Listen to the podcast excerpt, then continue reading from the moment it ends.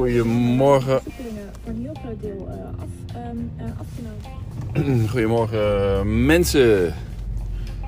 Gert, Michiel, Niels. Oh, doorschakelen. Huub. En meer. Steeds meer.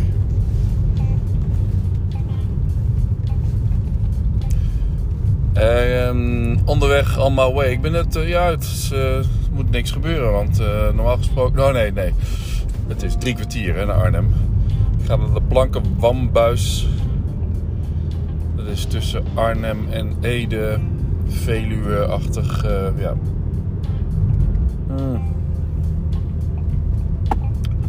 Heerlijk bakje koffie. Drie bolletjes kaas naast me. Een Saskiaatje.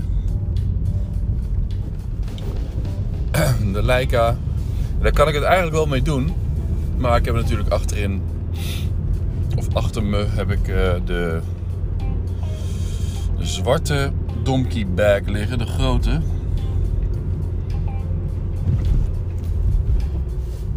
Met daarin de A7R4 en de A73. Met de fixed lensjes, want ja, die gaan er niet af. En ehm, ook nog een flitsertje in een voorvak. Of in, in een voorzijvak eigenlijk. Hè? In het vakje. Ik, heb, ik draag hem altijd over mijn linker schouder.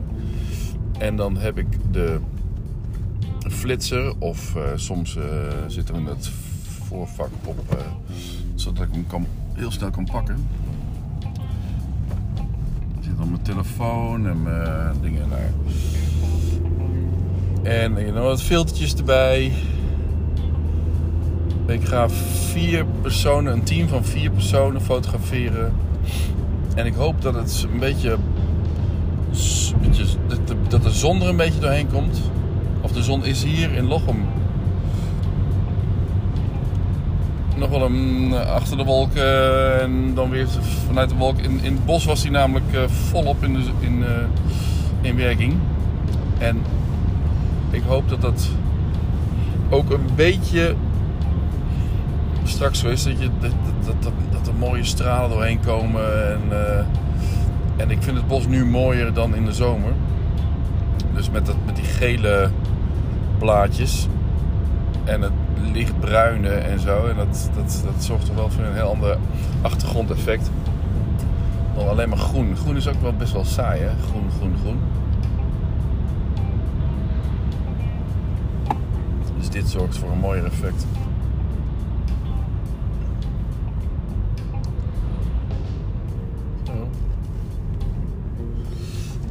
Die hebben een botsing gehad. En nou moet ik even opletten dat ik hetzelfde niet doe.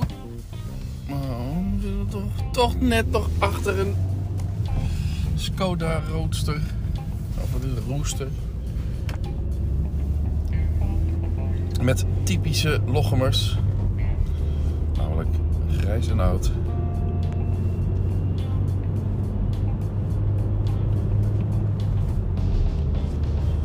toch gisteren ook wel iets weer uh, online op uh, Tubantia. Eerst uh, via Twitter dus eigenlijk. Over fout Lochem in de oorlog. Dat Lochem toch behoorlijk fout is geweest. En dat er deze week weer een aantal stolpersteiners worden neergelegd. Of ingegraven of, of onthuld. Zullen natuurlijk wel gelegd zijn. Bij de Nieuwe Weg 6. En ook ergens bij Almen of zo. Want daar wordt de eerste stolperstein gelegd voor een Jehovah-getuige. Die is afgevoerd in de oorlog. En dat, um, dat is vrij uniek, geloof ik. Dat het geen, um, geen Jood is of Zigeuner of. Maar dat het uh, een, een uh, Jehovah's getuige is. Een jongen van 18 die afgevoerd is.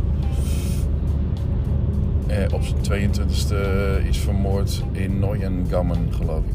Wat gaan we nu doen? Even kijken. Ja. Dat Dat las ik.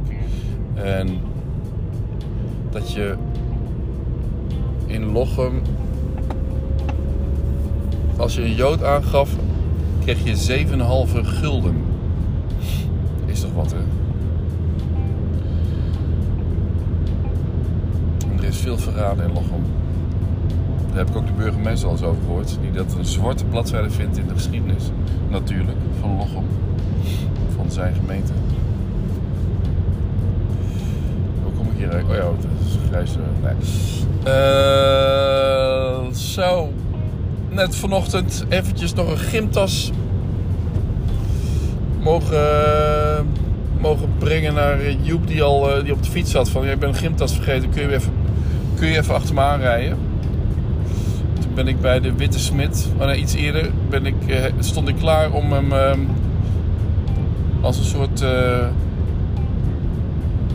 teamleider eh, met, met zijn tasje op, eh, bij, een wielerronde zijn, zijn tas af te geven en ik kon niet door.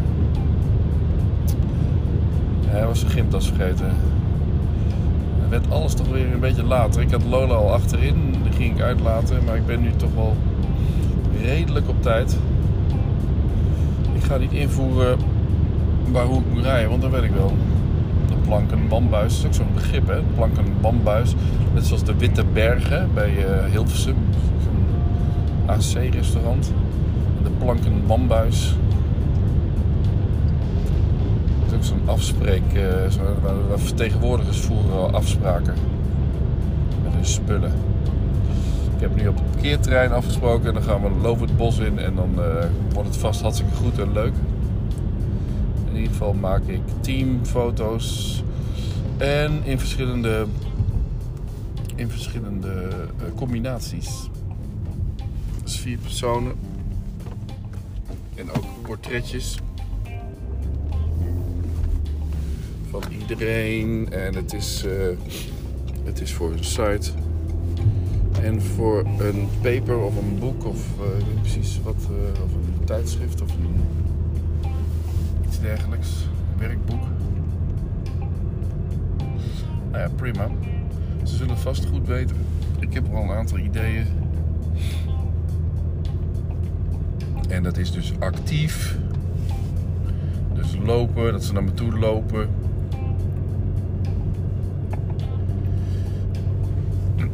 En dat. ehm, ja, toch met bomen en leunen en aan beide kanten. En eh, in ieder geval niet een beetje schuin en niet, niet, niet, eh, niet in de camera kijken met z'n allen. Maar naar elkaar kijken en, en fun hebben en lol hebben. Niet te veel lol, maar gewoon blij zijn. En niet te blij natuurlijk. Maar naar elkaar kijken en grapjes. En eh goh, wat ben je toch grappig. En dat soort foto's. En ook, ja, dus dat, dat er één in de camera kijkt. En dat ze allemaal niet in de camera kijken. Een variatie aan foto's. En eh,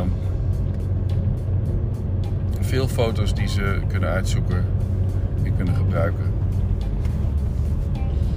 Zit, lig, staan, loop, onder, ehm, iets uitproberen, over een, over een stam heen lopen, misschien niet verstandig, maar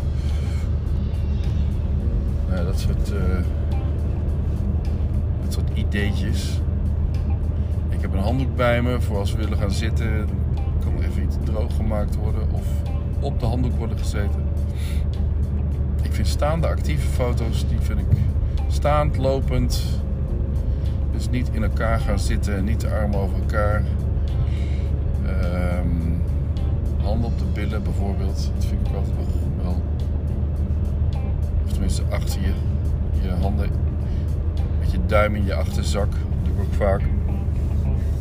Zodat de schouder iets naar achteren trekt. Waardoor je niet zo krom staat. Rechtop, chin down.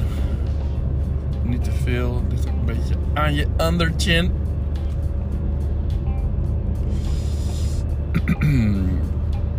Dan heb ik natuurlijk, die neem ik niet mee onderweg.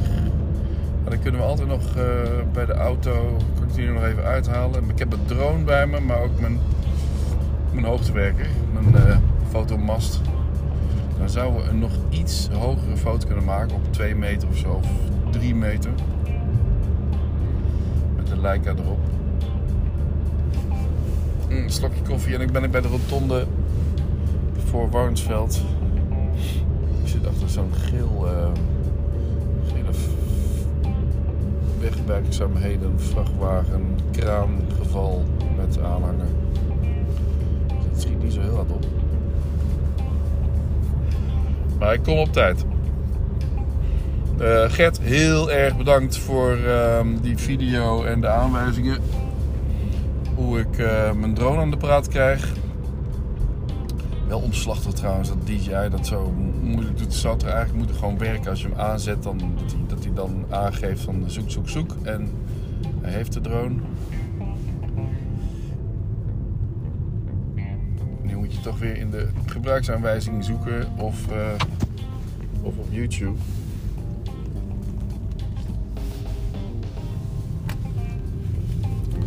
Maar goed, dan heb je het ook eenmaal gevonden en dan is het ook klaar. Vervolgens vergeet je dat weer en bij de volgende drone moet je het weer opzoeken. Even binnen, gisteravond even binnen gedroond in de, in de woonkamer. is toch altijd wel spannend.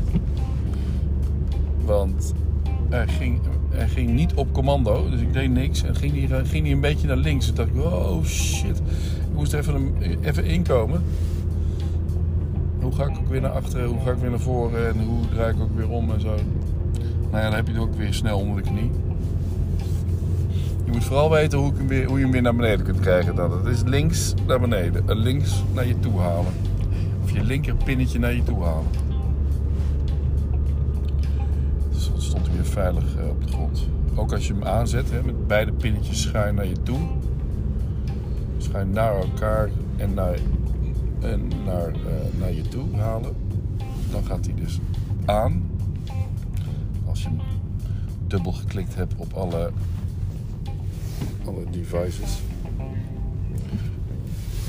Ah, gaat hij nog door. Shit. Meeuwen op de lantaarnpalen.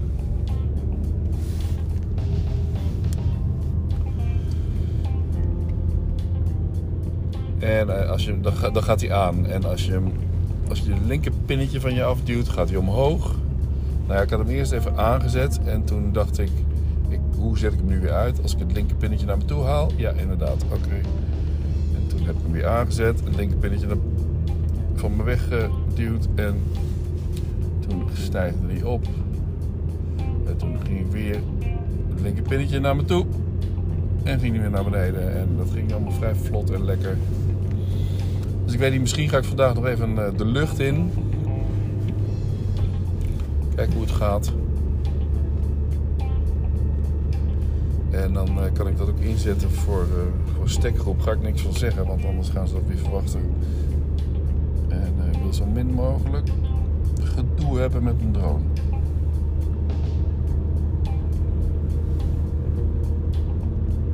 Zo, Zutphen is ook flink aan het uitbreiden. We rijden nu over de rondweg en daar zijn ze ook aan het bouwen, bouwen. Overal zijn ze aan het bouwen. Veel aan het bouwen. Dus ja. Je moet in de bouw zitten nu.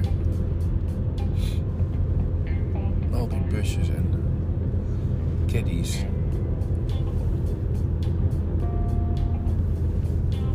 Eh, Zonnepanelen, toeleveranciers. Man. Michiel is blij met de 40 mm 2.5.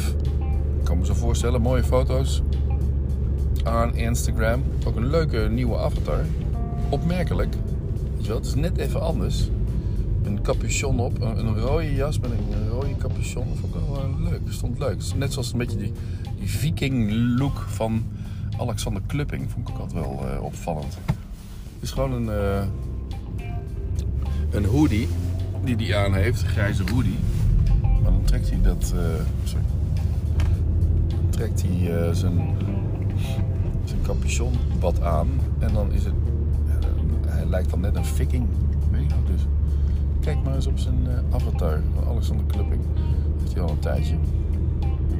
En zo ook die van Michiel Heijmans. Ook wel grappig. Ik ga die van mij niet zozeer snel veranderen. Maar eh, wel leuk. Ehm Puub ga ik zo nog even luisteren. Nummertje 2. Ik moet altijd aan de lift denken. Of de roltrap. En bij Huub, Marco Raaphorst gisteren geluisterd. Dat was ook leuk.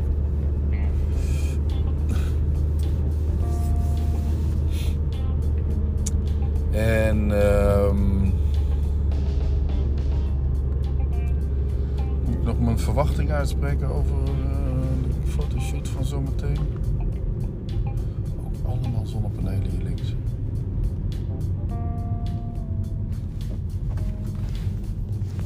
En ik zag bij Wageningen, ja sowieso Wageningen natuurlijk hè.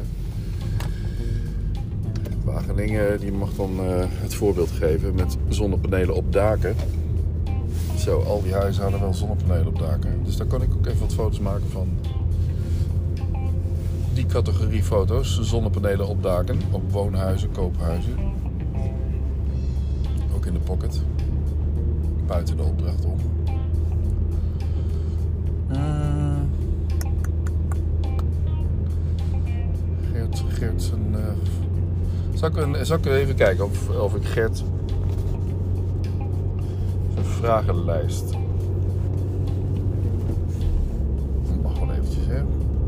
Waar de appjes zitten van Twitter, DM.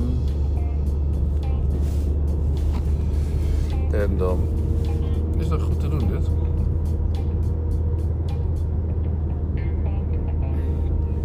De eerste vraag van Gert is koffie of thee? De tweede vraag is foto, video of hybrid, hybride. Nou, ik ben aan de koffie. En ehm, even een laatste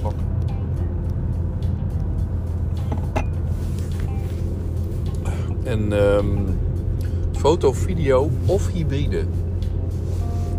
In mijn geval zou ik dan zeggen hybride. Omdat ik foto en video doe.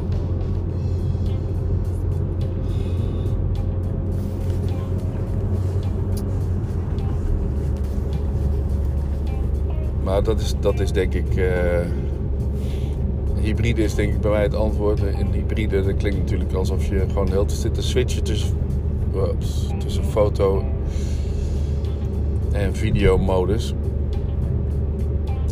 Maar in mijn geval is het gewoon, ik ben of foto's aan het maken of video aan het maken.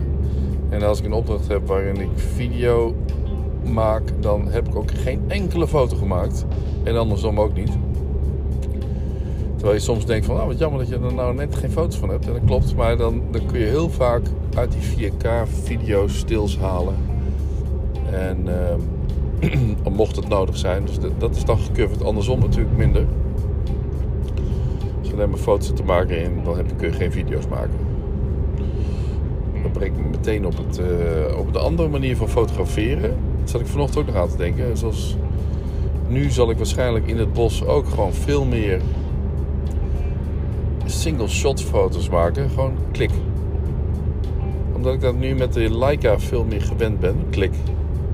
Weet je? En nog een keer klik. En als ik meerdere foto's maak is het klik, klik, klik.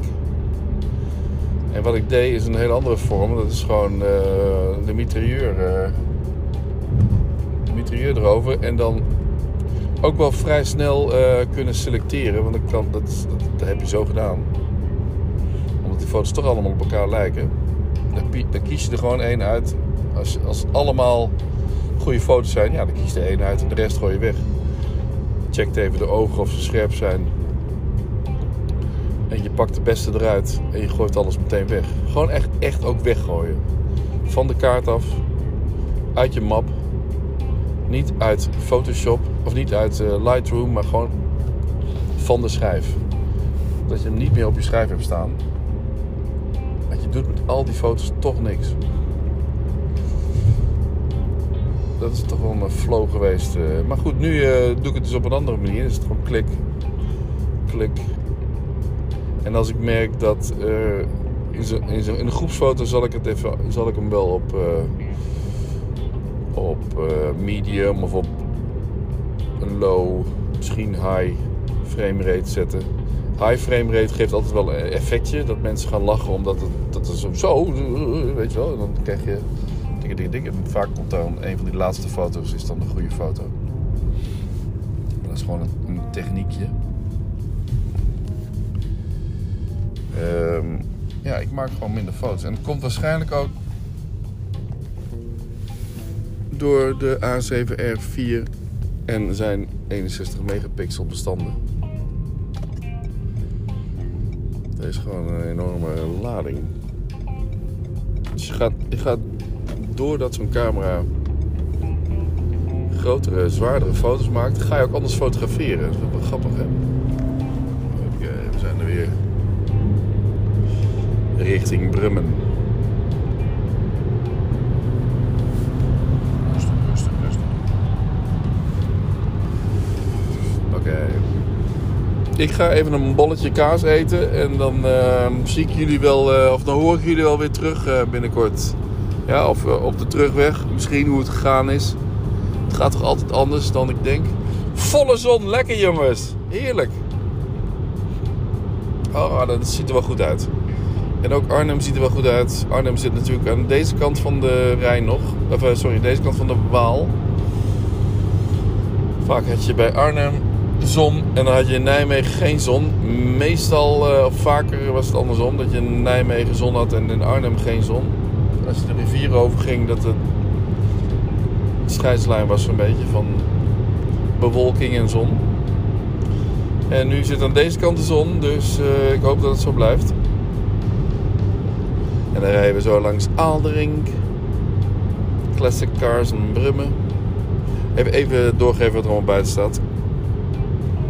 Misschien kan ik dat, eh, misschien kan ik dat zo opnoemen. De types.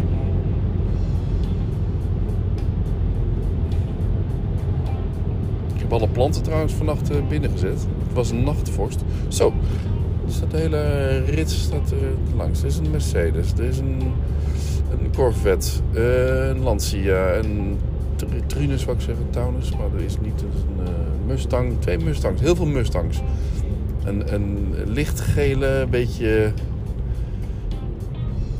beetje fla-flipje-achtige kleur, lichtgeel en Mustang. Dat is dan niet- echt een kleur voor een Mustang, maar.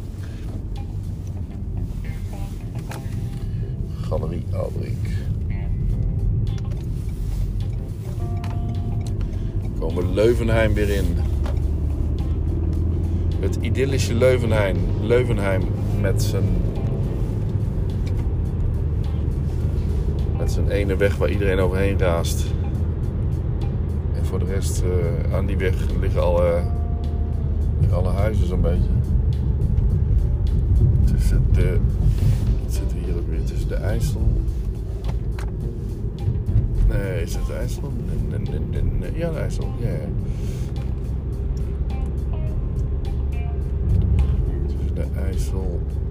En deze doorgaande weg. Daar staan wat huizen. En dat noemen we Leuvenheim.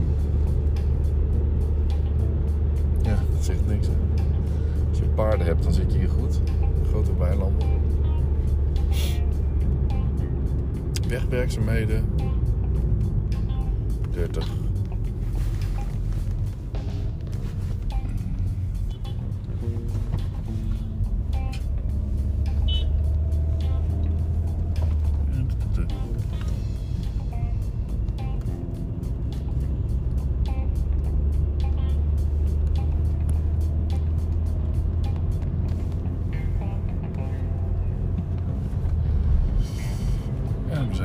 Zijn weer zo'n beetje uit.